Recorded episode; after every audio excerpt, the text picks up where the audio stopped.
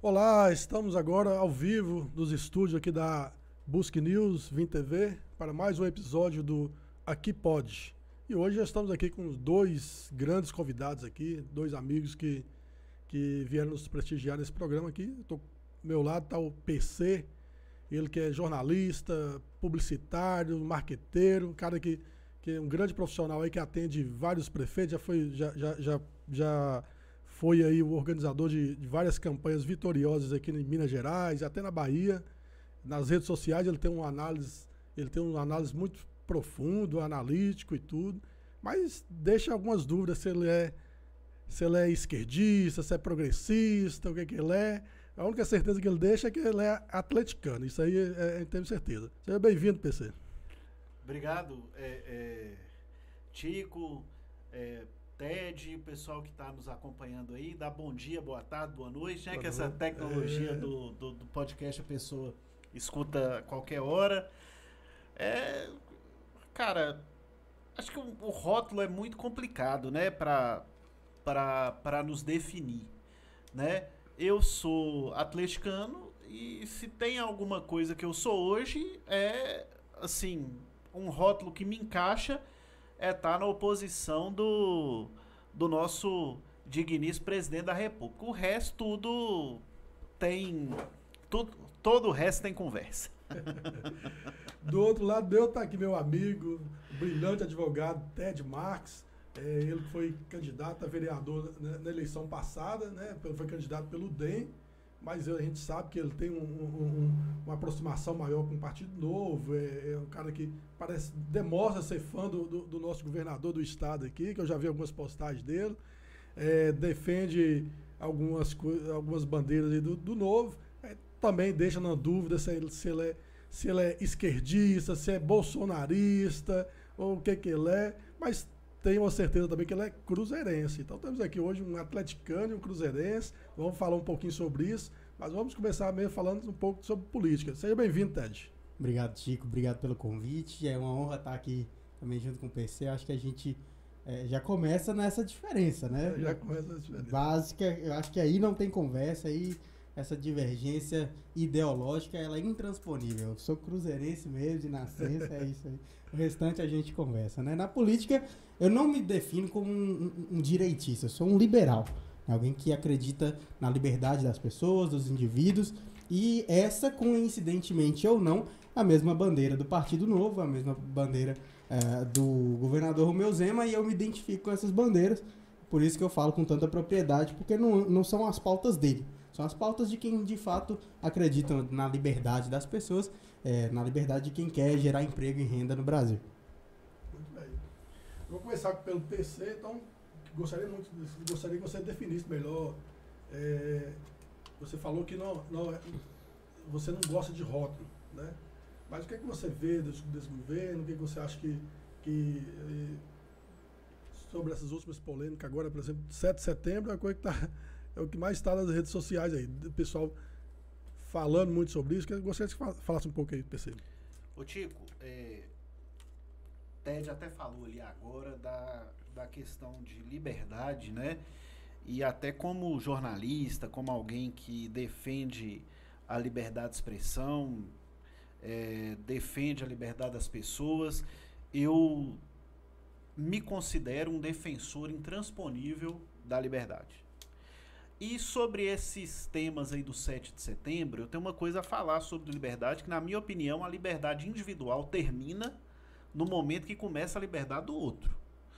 E estão confundindo muito é, liberdade de expressão com ameaça, com incitação à anarquia, com ameaça de agressão física, é, com ameaça de, de rompimento do sistema democrático com pessoas já antecipando que não vão aceitar um resultado de eleição se a eleição não for feita é, de uma determinada. Isso aí não é liberdade. É um conceito completamente diferente. Então, por exemplo, não é liberdade de expressão é, um cara se posicionar armado é, é, num, num, num, post de, de, de, rede social, querendo intimidar quem quer que seja, apesar de a mim não intimidar em nada. De ser um, um, um de ver aquilo como um palhaço. Mas isso não pode ser considerado normal. Isso não é uma liberdade de expressão. Entendeu? Eu posso, eu tenho todo o direito de criticar, por exemplo, o presidente da República, é, é, de, de, de achar o seu governo ruim, como eu acho, mas o meu direito termina no momento em que eu começo a ameaçar o presidente da República. Eu não vou nem entrar no mérito de como essas ameaças estão sendo é, combatidas. Né? Eu não sou operador do direito, eu, eu não vou entrar nessa questão. Mas não é normal você ameaçar, você agredir. Então você tem um caso aí, por exemplo, que polemizou do, do Sérgio Reis, né? Do áudio dele falando, não, nós vamos invadir Brasília no 7 de setembro, caminhoneiro, militar, entrar no Supremo e exigir que. que 7 de setembro é feriado, ele não vai achar ninguém no, no, no, no, Supremo. Mas nós vamos entrar no Supremo e só vamos sair de lá quando eles é, é, impeachmentarem, não sei quem, papapau, e se não sair, nós vamos quebrar tudo. Isso não existe, não. Isso aí é, é ameaça, sim. Tem que ser investigado, sim. Isso aí tá, tá indo contra é, uma democracia nossa que é muito jovem, né? que nós construímos a, a, a, com muito custo. Então, é, é, Tico, é, nessa pergunta aí desse, desse movimento do 7 de setembro, é, beleza, então se os bolsonaristas vão à rua defender uma liberdade, se for esse tipo de liberdade, não está defendendo liberdade, não, está defendendo é golpe de Estado, está defendendo intimidação às instituições, está defendendo está é, tá criando um clima de convulsão. E para entrar numa questão que é PC, você acredita que tem ambiente para Bolsonaro dar um golpe? Acredito que tem sim. E que estão subestimando a capacidade dele de agir dessa forma.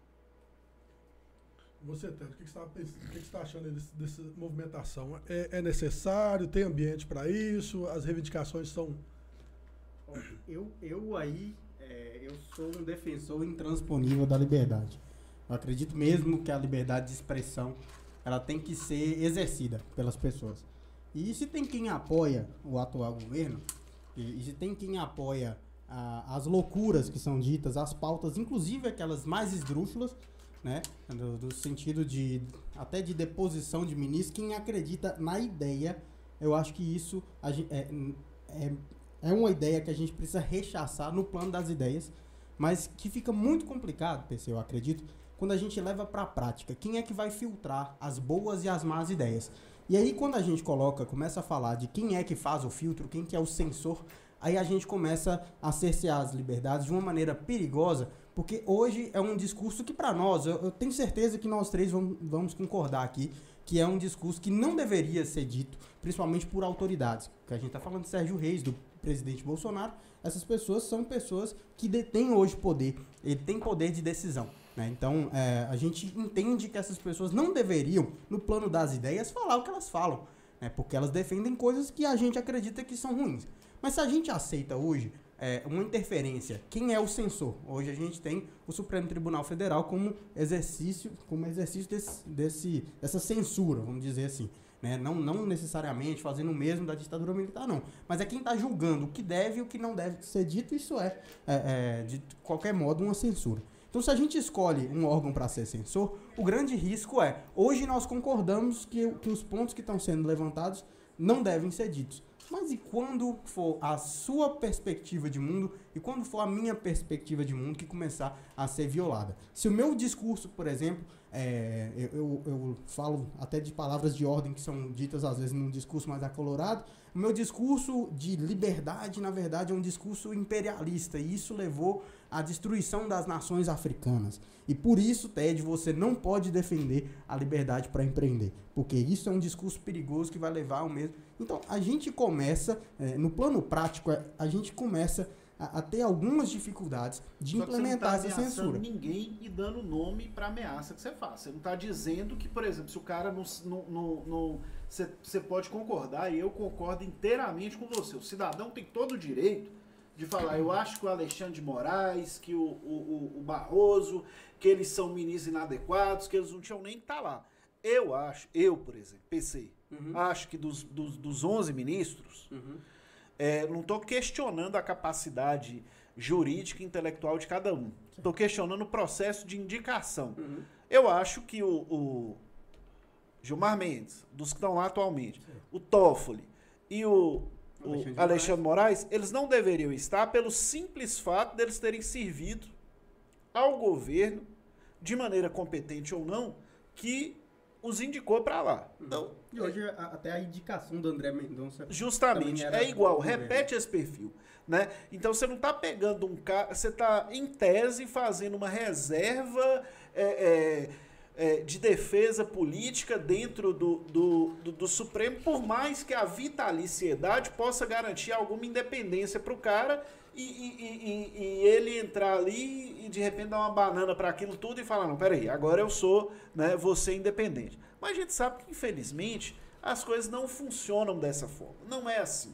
Né? Você tem o ser humano, ele, por mais que ele tente ser imparcial, todos nós temos as nossas parcialidades, e nesse caso, no mínimo que seja, é a gratidão. Mas enfim, então o cara achar que ele não deve estar lá, achar que ele está errando, achar que ele é incompetente, isso aí nós concordamos totalmente, todo mundo tem o direito de fazer essa manifestação. Sim. Onde eu estou criticando é o seguinte: é o direito de você. É, fazer ameaças. Aí eu não sei se o cara tem que. Ele vai ser preso por uma ameaça que ele fez, ou ele vai ser processado por um crime de ameaça, vai ser investigado. O foro é, é a Justiça Comum, é o Supremo Tribunal Federal. Essa particularidade, eu acho que isso cabe discussão sim. Né? Agora, é, é, se vai ter prisão preventiva, se não vai. Contudo, o, não é normal e nós não podemos aceitar como normal que alguém ameace a integridade física de uma outra pessoa, incitando a população. Uhum. Né? Você já pensou se no dia 7 de setembro a gente tiver, por causa dessas inflamações, né? invasão no Congresso, invasão no Supremo, quebra-quebra, não sei o que. Não que a gente já não tenha tido isso de uma forma ou de outra em momentos anteriores. Só que é muito grave. Né? Eu, eu fico lembrando, eu, eu tava ouvindo a fala de, de Sérgio Reis, não sei se vocês gostam de séries, e lembrando de Narcos, né? Vendo o, o, o, o cartel de Bogotá, de Medellín, matando o Supremo Tribunal Federal praticamente inteiro da Colômbia, né? Então, assim, é, é, amante Pablo Escobar matando os caras e, e, e, e, impondo quem que eles queriam, enfim. Então, eu acho que a gente tem que ter alguns cuidados para que a coisa não chegue nesse, nesse ponto aqui. Eu entendo, eu entendo, entendo discordando pelo seguinte sentido. Eu acredito, assim, até para pegar é, no que, que eu acredito mesmo, tem, tem um filósofo francês chamado Frédéric Bastiat, ele fala como, o que, que a lei deve proteger.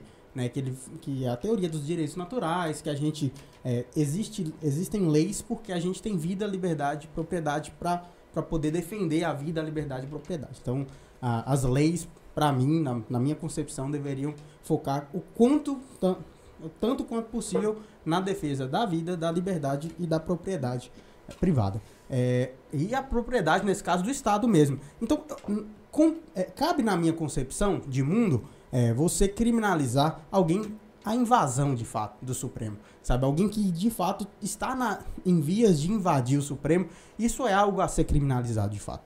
Agora, é, eu não, não consigo aceitar, não consigo concordar com a criminalização do discurso de alguém que simplesmente está falando que vai fazer, mesmo que seja um, um discurso, assim, nós temos que invadir o Supremo Mesmo que seja ameaça. Mesmo que seja falando em, em, palavras de ordem de discurso político eleitoral, principalmente, que vai fazer alguma coisa não, não que não que de fato não aconteça. Até porque dentro do direito aí, é, até uma conversa mais profunda para pessoas do, do, próprio direito. Questão de se você estiver preparando para praticar um crime e não praticá-lo, é, raramente essa, esses atos preparatórios vão ser condenados. Então, assim, é, que o discurso, sabe? Assim, vou te matar.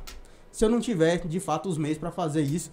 É, às vezes é, é, um, é muito mais uma falácia, é muito mais um, algo que tem que ser combatido. No plano das ideias, eu acho que a gente tinha que ter liberdade de do escracho, inclusive, sabe? Da gente poder falar o quanto que esse tipo de discurso é ridículo, o quanto desse tipo de discurso diminui de fato é, a racionalidade das pessoas Então, uh, eu, eu tenho muita resistência quanto a crimes de opinião, mesmo que sejam essas, essas questões que a gente concorda, que são pautas que não são é, é, é, pautas que a gente devia ter no, no Brasil, alguém falando que porque eu não concordo com a composição do Supremo, a gente precisa invadir lá e pro, é, é, promover algum tipo de violência de fato.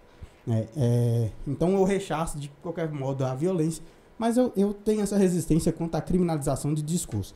E aí e a gente entra, Tico, até falando de Supremo e TSE, e outras, outras coisas eu acho que um pouco mais, até mais leves, é, que a gente está vendo ser cerceada a liberdade nesse, nesse plano de ideias, que também é uma coisa que eu é, não concordo com a forma que foi defendida, por exemplo, a, a questão do voto impresso, é, que foi até tema de debate aqui, foi. né, no outro, outro podcast. É, e eu não concordo com a forma que foi debatida, mas, por exemplo, o, o TSE está dizendo, plataformas, YouTube, não monetize quem está falando desses conteúdos.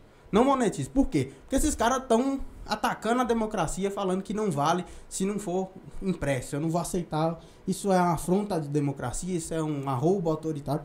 E eu acho que esse tipo de discurso é mais autoritário do que as pessoas falarem que não aceitariam, em tese, um, um, um resultado de eleição. Concordo sabe? com você. Porque... A, a, ressalva que eu faço aí, eu concordo. Eu acho que não monetizar porque o cara está manifestando uma opinião, isso aí não não monetizar porque o cara está cometendo um crime de ódio, né?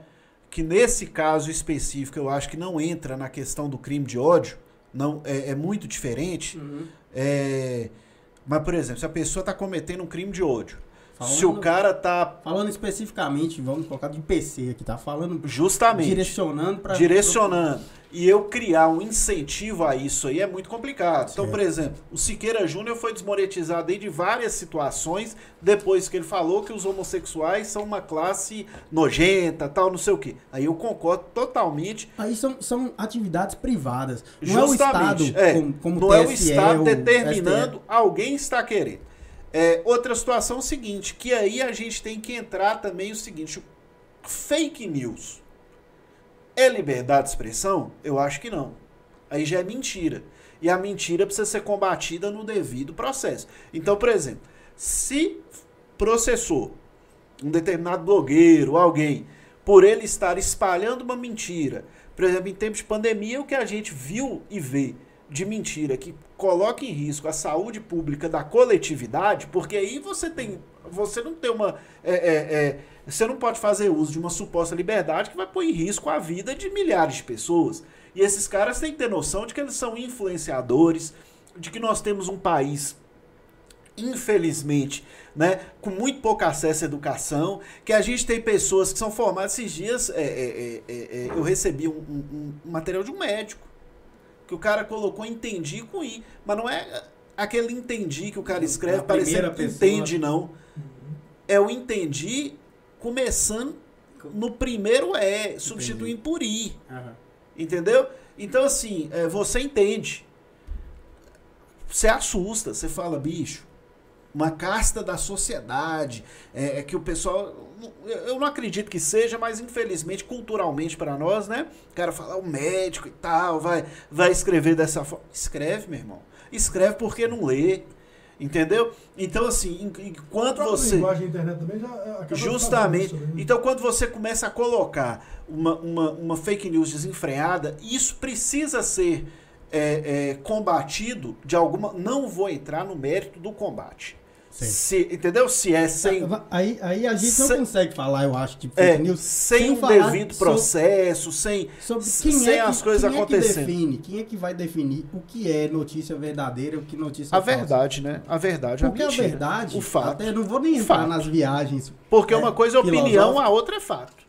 Na opinião, você, você tem. A, a opinião não tem limite o fato, ou ele é verdade, ou ele é mentira, ou ele é, é, é impreciso. Você tem não necessariamente três opções. É, se você se você tem um, uma algo, é, principalmente nesse momento de incertezas, isso não necessariamente vai enquadrar como verdade ou mentira.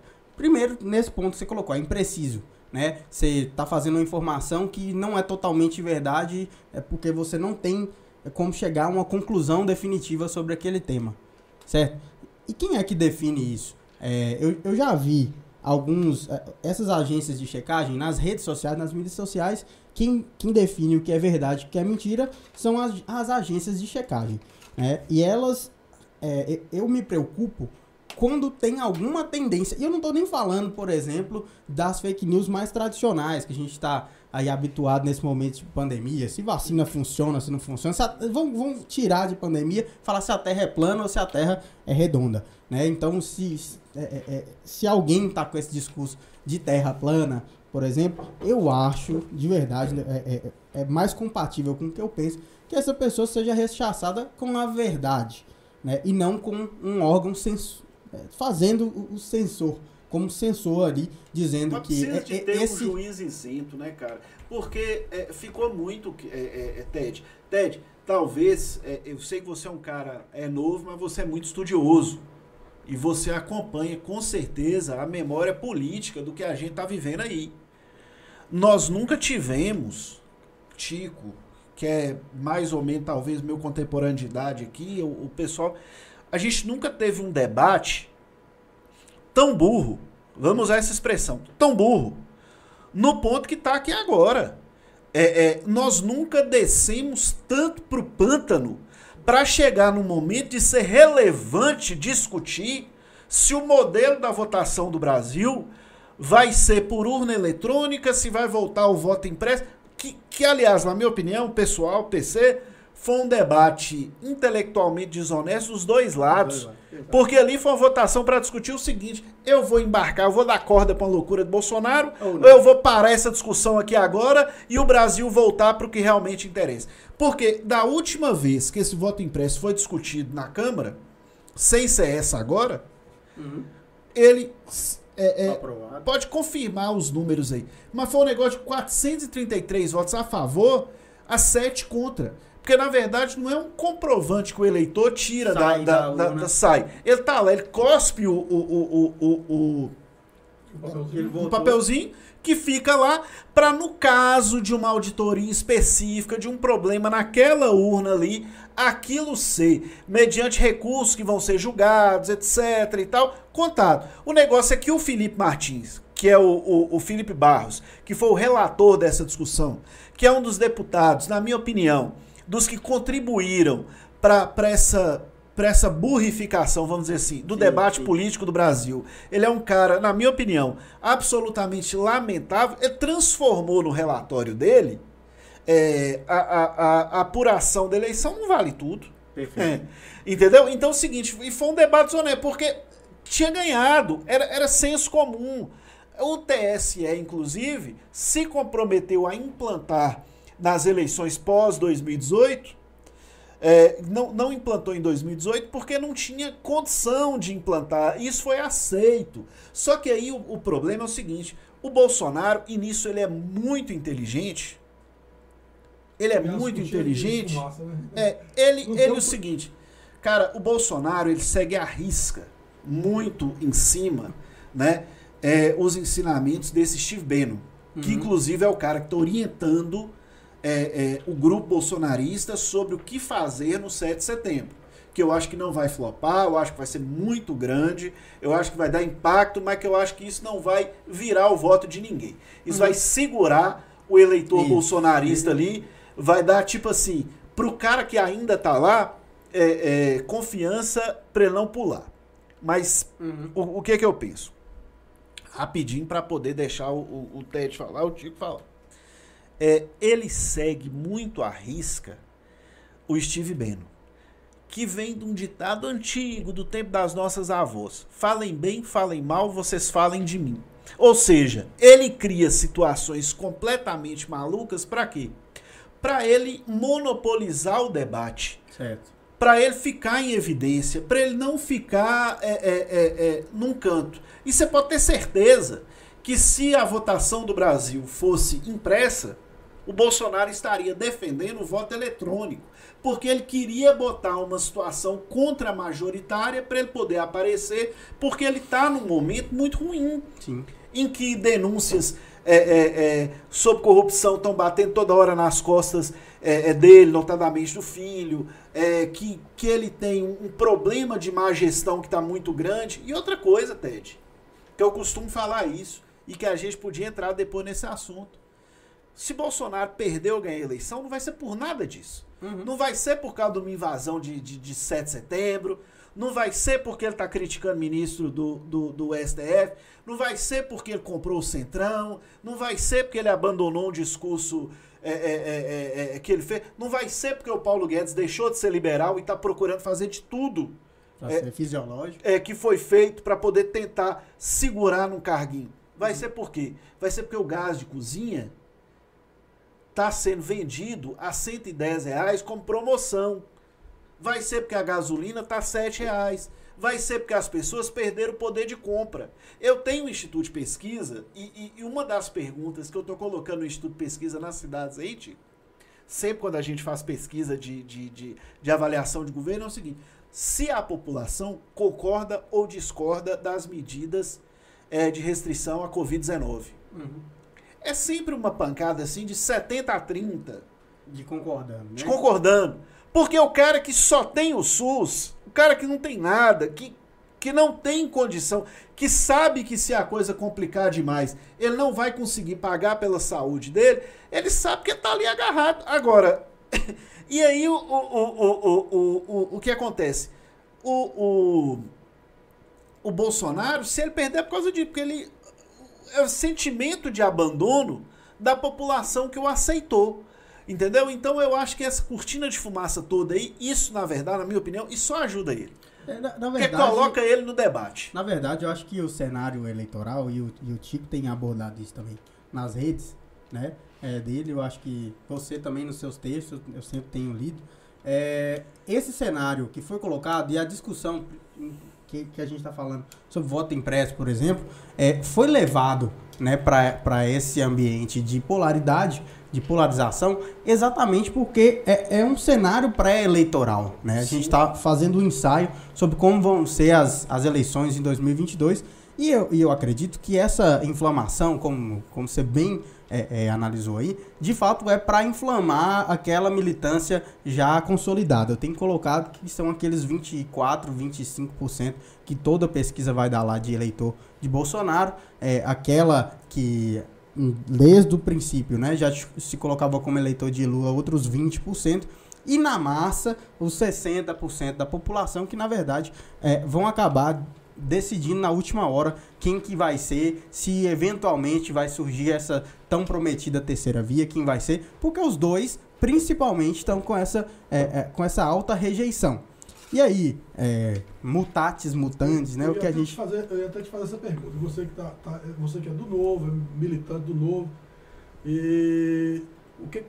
O, o novo já está tá mais aproximado hoje com o MBL lá de São Paulo, que tem, né, nem Lula nem Bolsonaro, e fica sempre pregando essa questão da terceira via. Você acredita mesmo que, que vai surgir uma terceira via forte, que eles têm, eles têm essa aproximação também com o Moro, está tá esperando... Aí... Não, na, na, verdade, essa questão de terceira via, é, eu acho que várias, várias vezes já teve quem flertasse nessa terceira via.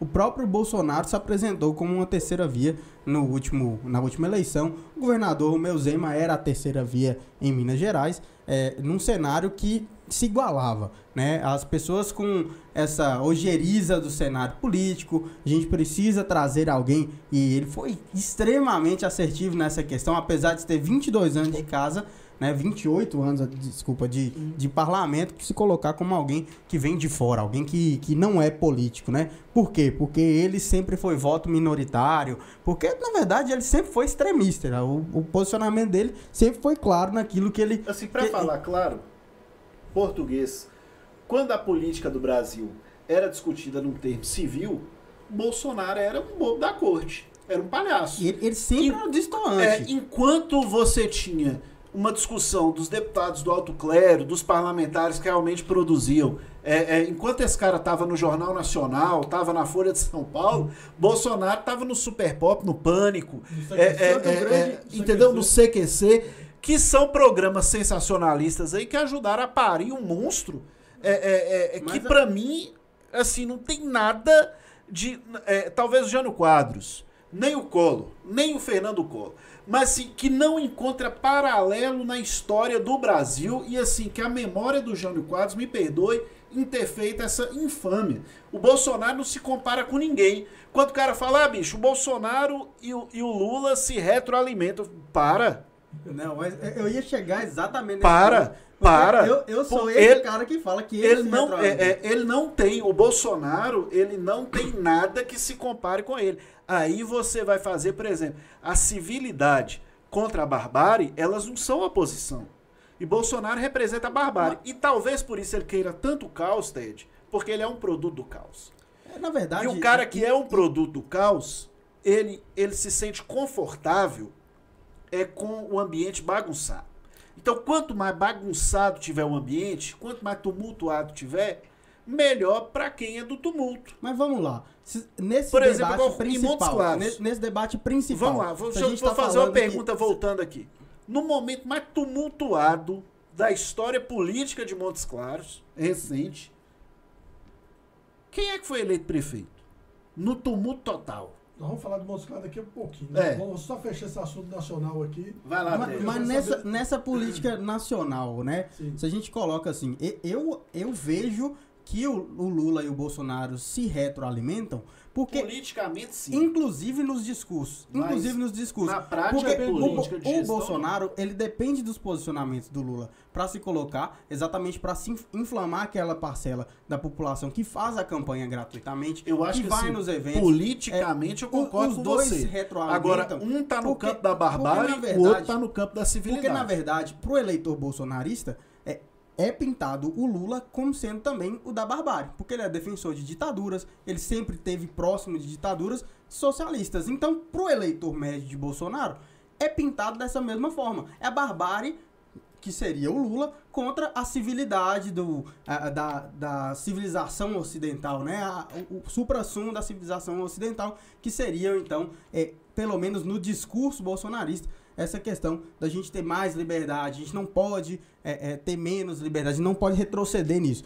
Esse discurso sempre foi muito utilizado. E aí você falou de MBL, falou de alguns movimentos, eles fizeram um- algumas análises muito claras, por exemplo, do Paulo Guedes, que assim, quan- no início do governo, quando o Paulo Guedes fazia um discurso, era sensacional, a bolsa ia a milhão, por quê? Porque o cara é muito bom, falava para onde que ele queria levar o Brasil, mas na prática não foi absolutamente nada daquilo. Então, é, é, o Bolsonaro foi se divorciando dessas ideias na prática mesmo, porque os projetos que ele encampava não são os projetos. A gente não está discutindo qual é o modelo de reforma tributária que a gente quer fazer, né? Que de fato representa o que o Bolsonaro estava propondo em 2018. A gente não está colocando aqui qual tipo de, ah, de reforma trabalhista mesmo, quais, quais são os direitos que a gente deve manter, o que a gente não deve manter, o que a gente deve fazer para fomentar a geração de empregos, Por exemplo, se é sair. aprovamos uma. Contribuindo aí, eu não sei se você concorda com isso. Aprovamos uma reforma da Previdência que foi muito aquém Mu- daquilo que deveria ter Até sido. pelos esforços do- da própria base governista. motivada pela É. força de lobby e que manteve privilégios que não deveriam ter sido mantidos. Exato, que podia ser, ter uma potência fiscal, como, como Justamente. colocando, muito maior, mas que a própria base governista aqui, para atender aqueles anseios do pessoal da- das polícias, do pessoal das Forças Armadas, principalmente, né, é, foi muito tímido nesse ponto, até retrocedeu no que tinha sido proposto para atender as bases dele. Então eu concordo 100%. que A gente podia ter ido muito além, e se você for colocar as, as ideias e as propostas é, que eu defendo, realmente são bem além do que, foi a- do que foram aprovados. Né? Mas isso em várias frentes. A gente vê que o Bolsonaro foi a pessoa que sancionou o juiz de garantias. A gente não precisa ir muito além é, é, é, de saber que quem colocou esse, juiz de garantias lá no projeto de lei anticrime foi o opositor político, foi um, um deputado que é líder do PSOL. Então, como, como assim? É, é esse, esse mesmo Bolsonaro da segurança, né, da segurança pública, o cara que vai, que é, é- é- que quer um, um governo, né, que é mais, hum, é, que tenha maior repressão ao crime. A gente quer a liberdade para as pessoas, mas o crime tem que ser combatido. Como essas mudanças foram implementadas? Então, a gente tem sim um grande divórcio do Bolsonaro de 2018 para o Bolsonaro de 2020, mas é, eu não entro nessa pilha de que a gente está numa, numa visão de barbárie contra é, a civilidade, porque os dois lados se colocam como lado da civilidade, de fato. E os dois se retroalimentam porque eles têm uma parcela muito semelhante da população. E aí a gente olha que pelo menos na época do Lula a gente não estava falando de invasão do Supremo, pelo menos na época do Lula a gente não tá. É, isso é um discurso é, que, que, realmente é, é algo que a gente observa, mas existem outras coisas no discurso Bolsonaro fala assim, ah, não tinha é, discurso contra o Supremo porque o Supremo era comprado. Ah, não tinha é, discurso de impeachment ou de, de dissolução do parlamento porque o parlamento é, era muito bem remunerado, com mensalão. Então, eu acho que a gente acaba é, reduzindo a discussão a duas pessoas que são objetivamente ruins, de verdade. A gente não poderia, é, quem tem essa formação de, de opinião, não poderia estar tá, é, é, já partindo ne, nesse pressuposto de que, olha, nesse, nessa briga com os nomes que tem, eu vou me aliar ao lado A, ao lado B, porque pelo menos isso. Porque vamos colocar do lado do, Bolsonaro. Pelo menos ele não tem condenação de corrupção. Pelo menos o PSL ainda não foi é denunciado disso e daquilo. Ou do outro lado, pelo menos o Lula não falava de fechar congresso. Pelo menos. Então, assim, a gente merece muito mais. Eu acho que nós que estamos num, num, patamar de pessoas que se instruíram, se instruem sobre o processo político e acabam acabamos sendo influência para outras pessoas, a gente não pode perder a esperança de que alguém surja. Alguém vai surgir. Dando um sinal claro. Não que eu prefiro o Ciro Gomes, que eu sei que, que você tem uma aproximação, eu não, não gosto do João Amoedo, mas vamos supor que o Romeu Zema fosse candidato pelo Novo, ou o próprio Rodrigo Pacheco, que é alguém que, dentro do cenário do, dos atuais, é o, é o que eu tenho maior predileção, ou uma, terceira, uma outra terceira via que você apoie. Quem vai ser no final das contas, eu acho que a gente é, precisa primeiro mostrar que a gente tem uma ampla rejeição tanto de um quanto de outro. Porque aí essa terceira via ela surge naturalmente, nem que seja lá na última hora do cenário eleitoral, como foi em Minas Gerais. Nós vamos dar uma aceleradinha nos assuntos, nós vamos ter agora só mais uns 10 minutos. Só para fechar esse entendimento seu, você, você arrisca dizer algum nome assim, da terceira via que seria um nome mais viável não? Não arrisco porque em 2017 a gente não arriscava falar quem seria a terceira via em Minas Gerais. Mas tem um nome por exemplo. preferência? Não, se eu pudesse escolher dentro dos, dos nomes atuais, o Rodrigo Pacheco acho que é o nome mais preparado, principalmente com maior viabilidade eleitoral. Pessoa que consegue fazer, pavimentar melhor a, a, a, eleição dele. Agora, da minha preferência, se Romeu Zema não disputasse a eleição em Minas Gerais, eu teria uma ampla predileção pela candidatura dele, com certeza. É, é novo. Você, a sua insatisfação com o governo atual ele veio, ele veio no início da pandemia ou já, já eh, foi eleito Bolsonaro, você já criou Não. e, e, antes e batia dele? Antes da eleição, achei que era uma, uma excrescência é, muito grande é, um país diverso como o Brasil ser presidido por alguém é, como Bolsonaro. Então, é, e isso só ficou se confirmando cada vez mais, porque, é, é, feliz ou infelizmente, eu tinha memória política suficiente para poder acompanhar e compreender que um cara que se apresentava como um novo político, na verdade, faz tudo que os velhos políticos fazem. Aquele negócio de compadrio, de filho, de, de família, de mandar em vários gabinetes, ou seja, é, é, é uma coisa que o próprio Bolsonaro fala, ele tem razão. Os filhos dele não têm voto nenhum. Talvez tenham a partir da, da, da exposição que eles estão tendo agora. Todos os votos são de Bolsonaro.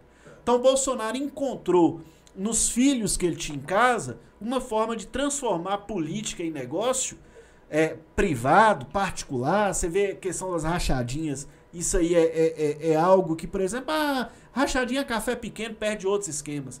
Meu irmão, você faz o esquema em cima daquilo que você tem acesso. E um louco daquele só tinha esse acesso. Entendeu? E no acesso que ele tinha, ele fez um esquema que talvez fosse o maior. Qual outro político do Brasil que tem quatro gabinetes igual o Bolsonaro tem? E há tantos anos. Entendeu? Então, assim, é, é, eu achava que era uma excrescência, que o Brasil, é, é, por exemplo, que, que você não podia sair de um debate que era polarizado também, mas que era de alto nível, que você estava discutindo ali política pública, se você tinha que fazer é, é um programa, que você, se você tinha que investir numa geração de emprego para poder, ou se você tinha que fazer uma transferência direta de renda, entendeu, Té? Então, enquanto o debate estava assim, ele era um debate rico. Enquanto o debate passa a ser, ah, porque a família tradicional brasileira, porque nós temos que meter arma na mão de todo mundo, porque nós. Entendeu? Então, quando a coisa reduz a uma situação dessa, no meio de um caos, você fala, não dá. E assim, eu votei em Ciro Gomes, só para rapidinho, no primeiro turno, porque eu falei, o que for o terceiro lugar, não uhum. era meu voto de, de, de, de início, não. Sim. Eu, para te falar a verdade, eu achava que ali, naquele momento, é, é, com o governo Temer, embora o próprio Temer envolvido em escândalos de, de, de corrupção, mas o Temer entregando uma gestão decente, porque foi, sim, entendeu? Que conseguiu dar uma, uma, uma, uma, recuperada. Eu achava que o Alckmin seria o cara para poder ser presidente naquele momento. Uhum. Um cara que foi governador quatro vezes, um cara que tinha experiência é, é, de gestão no, no, no estado, no, no, maior estado do país. Infelizmente, ele foi vitimado pelo discurso contra a política. Uhum. E aí o seguinte, é, foi talvez a eleição que você tinha melhores opções. Foi a eleição passada. Então, cê, sua, sua insatisfação com, com, com o Bolsonaro já, é, é, já começou na largada. Na largada. E, e, e, o Bolsonaro me aproximou, eu agradeço ele muito isso, ele me aproximou muito do campo progressista. Porque no esforço de fazer oposição ao Bolsonaro, eu fui enxergando no discurso progressista muitas situações com as quais eu concordo, com as quais eu não concordava antes, ou eu não tinha a mente aberta para isso. Então eu acho que o Bolsonaro, na verdade, ele, se você ver até pelas novas gerações, eu tenho filhos assim de 20 a 15 anos. Uhum, uhum. Meus filhos acham é, o discurso, por exemplo, do Lula pouco inclusivo ainda.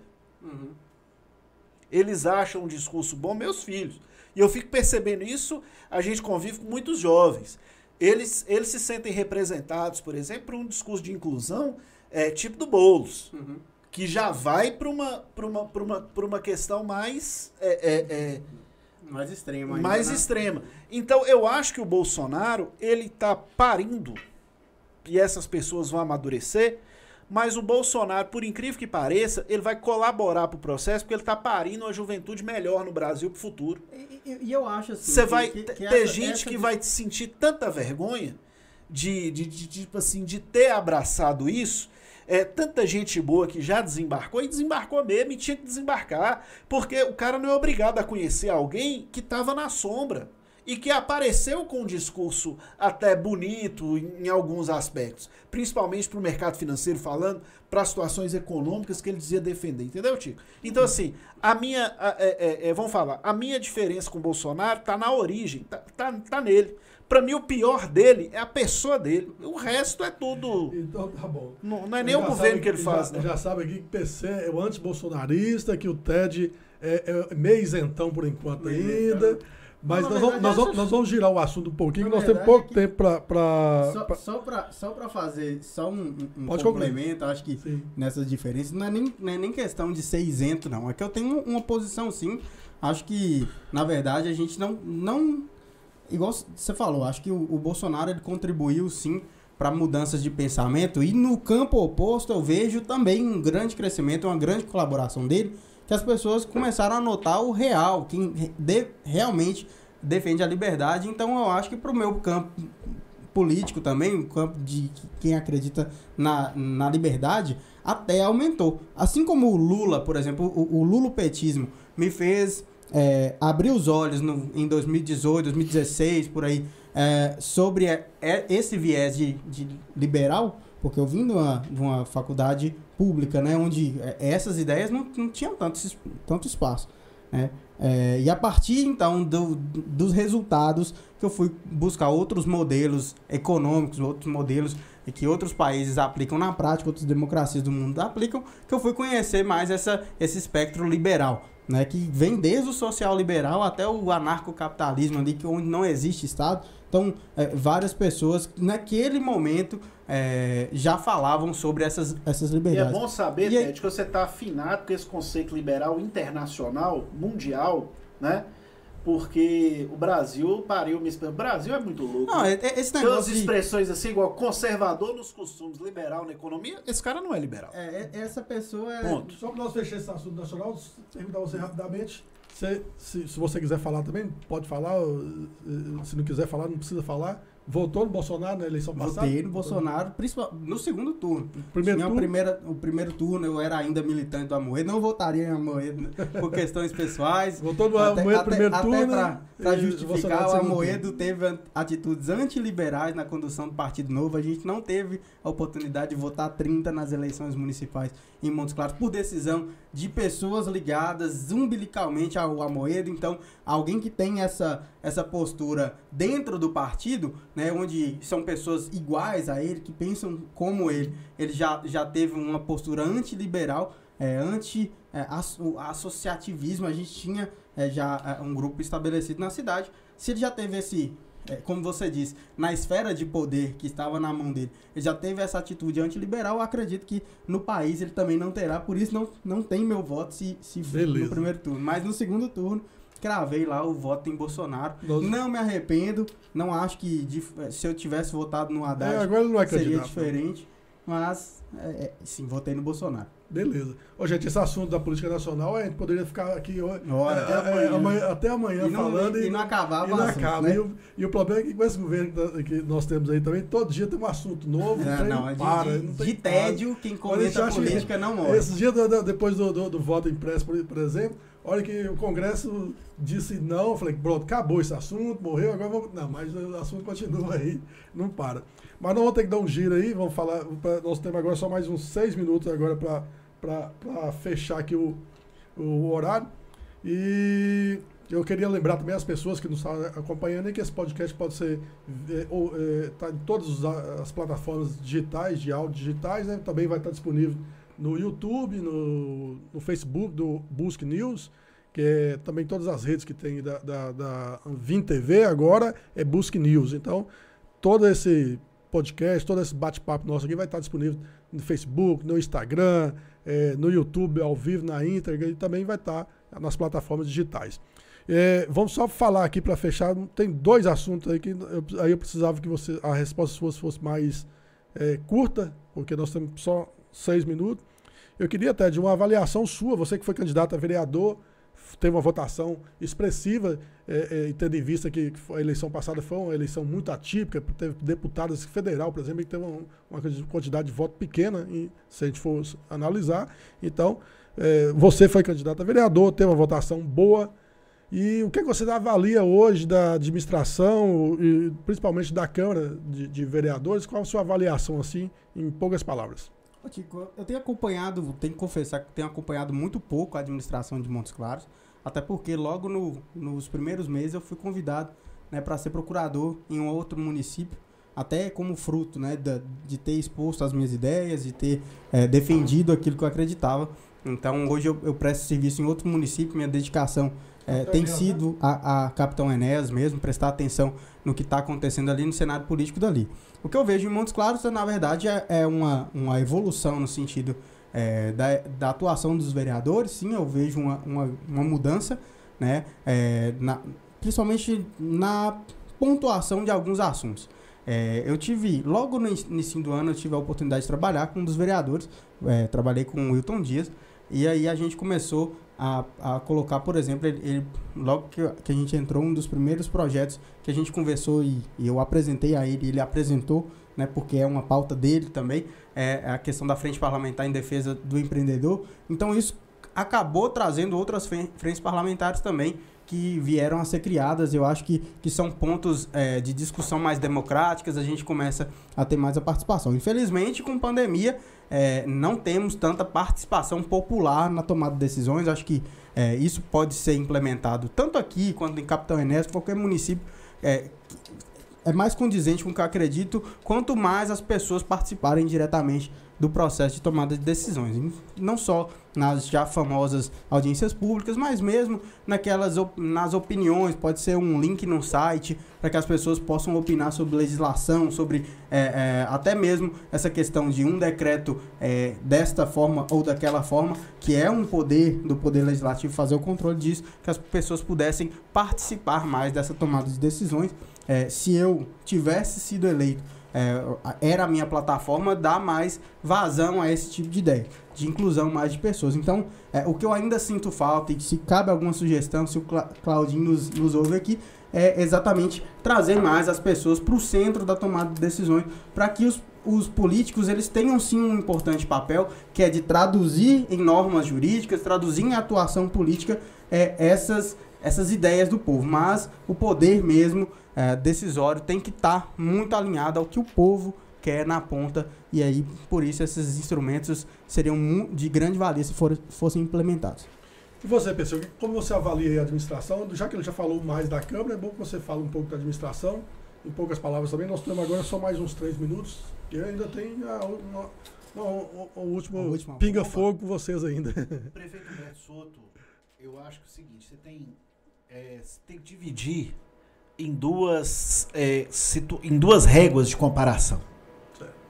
Se você pega a administração dele em si, é, no modo geral, ele tem uma nota boa.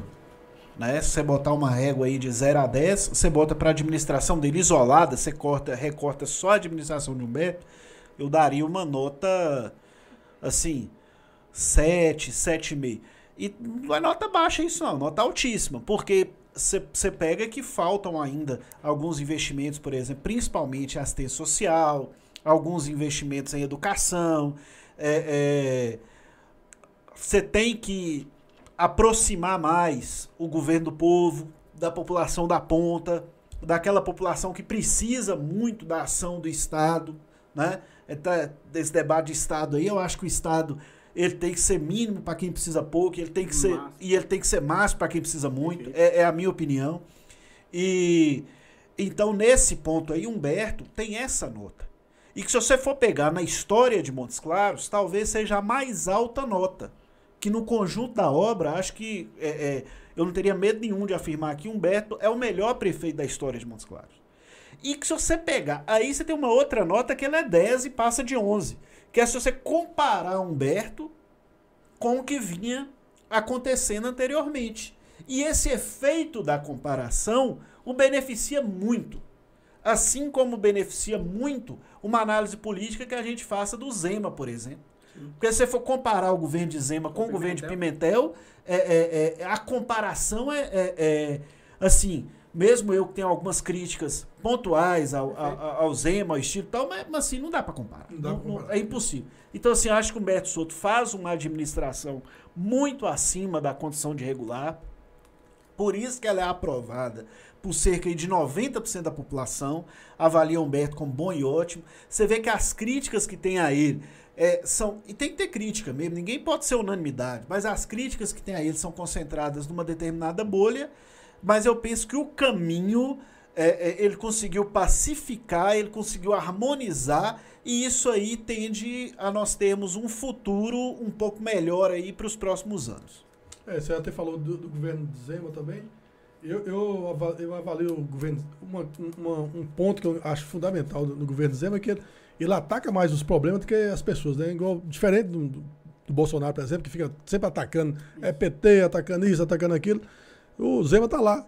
Você não vê o Zema ficar toda hora falando, ah, o Pimentel fez isso, o Pimentel fez aquilo. É, tá, tá, lá, atacando os. Né? E eu acho que o Humberto Souto também tem é essa larga vontade. Tem essa, ele é, ataca de fato os problemas. problemas. Né? Ele quer, mostra para a população que ele está mais focado na resolução daquele problema do que num eventual cenário eleitoral e foi aclamado pela população é, e, e, eu acredito que o caminho da política é esse mesmo. Não pode ser a negação da política, para a gente dizer que a, a, todo mundo que está ali é o mesmo, a vala comum, né? Mas que também a gente possa valorizar, de fato, aqueles que fazem um bom trabalho. Eu acredito, só porque eu foquei muito no, no, no legislativo, eu acredito que faz um bom trabalho e tenha o reconhecimento das pessoas exatamente por conta disso. Pois é, gente. Agora, ó, teve, teve, quando eu falei aqui que, que teria um assunto aqui de política e futebol, várias pessoas aqui na inter- nas redes sociais falaram alguma coisa mais sobre futebol, ainda é política. Pô, tá- não tem não? É. Só pra falar do futebolzinho, como é que Não, mas vamos falar rapidamente. é, é, é, o que, que você está achando aí desse momento do, do seu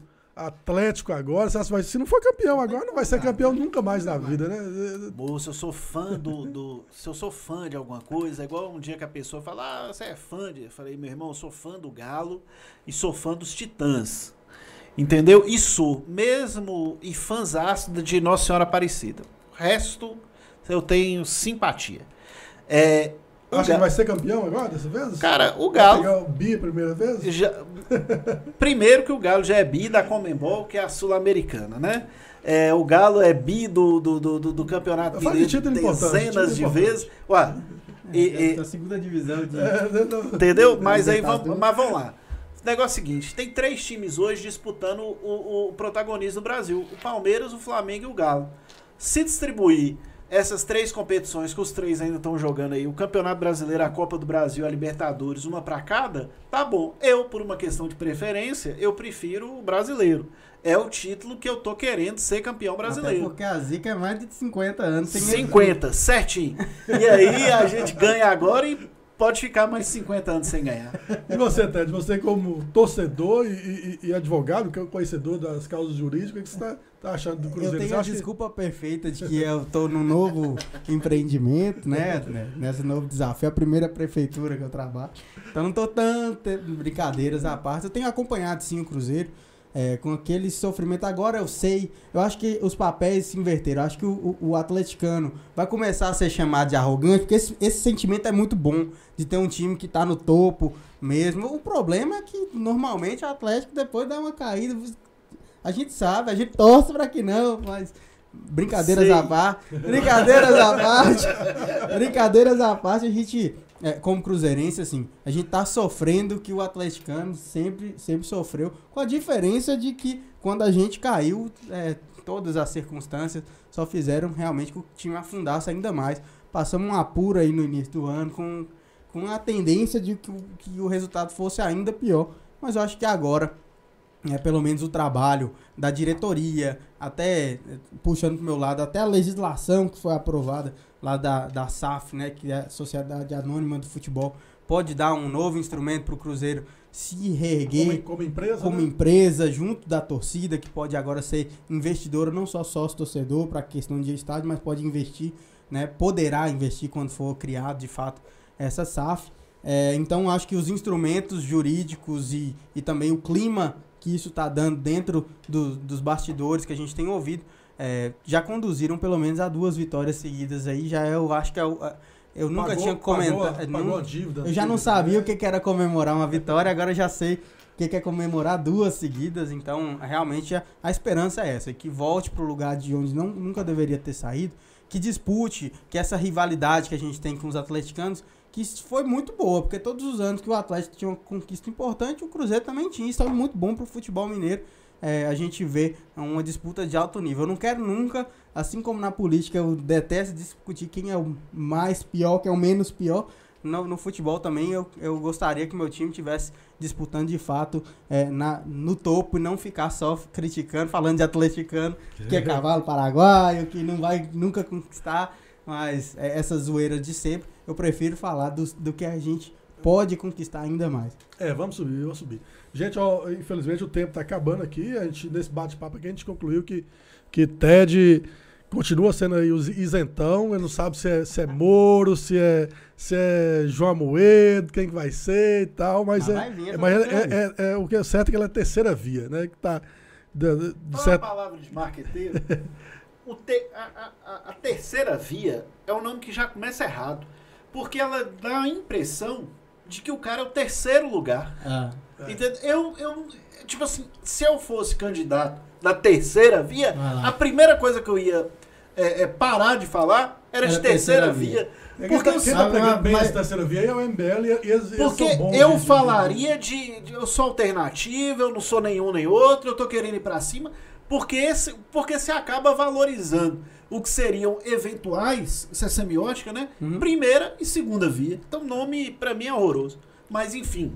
é, Vamos ver o que, que vai acontecer. Marqueteiro, como que você nomearia então essa terceira via? Alternativa, é, via independente, renovação, alguma coisa nesse sentido. Agora, terceira é, via. É, mas essas palavras, já nasce perdido. Essa palavra, igual, tem, tem, tem muito locutor de, de, de, futebol, narradores, gostam muito de pegar, por exemplo, alguma coisa que nasce lá do, do público. Né? A torcida mesmo falou Sim. lá, é, que beleza, essas Isso. coisas assim. Então, esse terceira via Pegaram, pegou, pegou, ah. pegou de uma certa forma também, pegou, que então pegou. hoje é, é, hashtag terceira via já e tal, isso já né, viralizou. Só que é o seguinte, a terceira via precisa de mais, né? Precisa, Ela tá, precisa, é, precisa de mais. Eu acho que já, eu acho que, que já está passando a hora de definir o nome.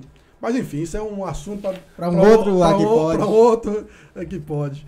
É, eu quero mesmo agradecer vocês que, tá, que aceitaram o nosso convite, veio nos prestigiar aqui. Hoje é o quinto episódio, então é uma coisa que nasceu aqui do, do, do bate-papo. Vamos fazer? Vamos. Estamos aqui já, já no quinto episódio, só recebendo pessoas brilhantes como vocês aí. Então, quero agradecer você, Ted, por ter vindo, PC, e também pode fazer suas considerações e finais. Ô, Tico, só agradecer. Penso que a gente tem que ter juízo, né? Nós vamos por eleição no ano que vem. É, é, eu quero a, a minha vontade como cidadão é que nós superemos Bolsonaro, zeremos o jogo e voltamos, retomemos um debate producente e bom para o país. Né? Desse jeito que está, é, é, não é bom, não é, não, não é bom para ninguém. Nós precisamos de. O Brasil precisa de paz, é, precisa de um presidente que entre, que tenha noção de que ele governa para todos, né? E que a, as coisas vão acontecendo. Eu gostaria de agradecer né, pelo, pelo, pelo convite, me colocar à disposição. Gosto muito de, de, de, conversar sobre esses assuntos gostosos, principalmente nesse clima aqui amistoso e agradável. Né? Obrigado, Tico. Ed, Tico, só, só agradecer mesmo, tanto é, a você, né, como a organização aqui, que, que puderam propiciar de fato essa, esse debate sadio, sabe? A gente, é, você sabe muito bem como que eu gosto desses temas espinhosos. É, não fujo mesmo de, de responder questões polêmicas, porque eu acredito que, Viajou 50 que essa no gás, no gás, para estar tá aqui e falar um pouco mais sobre, sobre o que eu acredito. Acho que esse clima amistoso é, é algo que, que a gente precisa ter mesmo nos debates.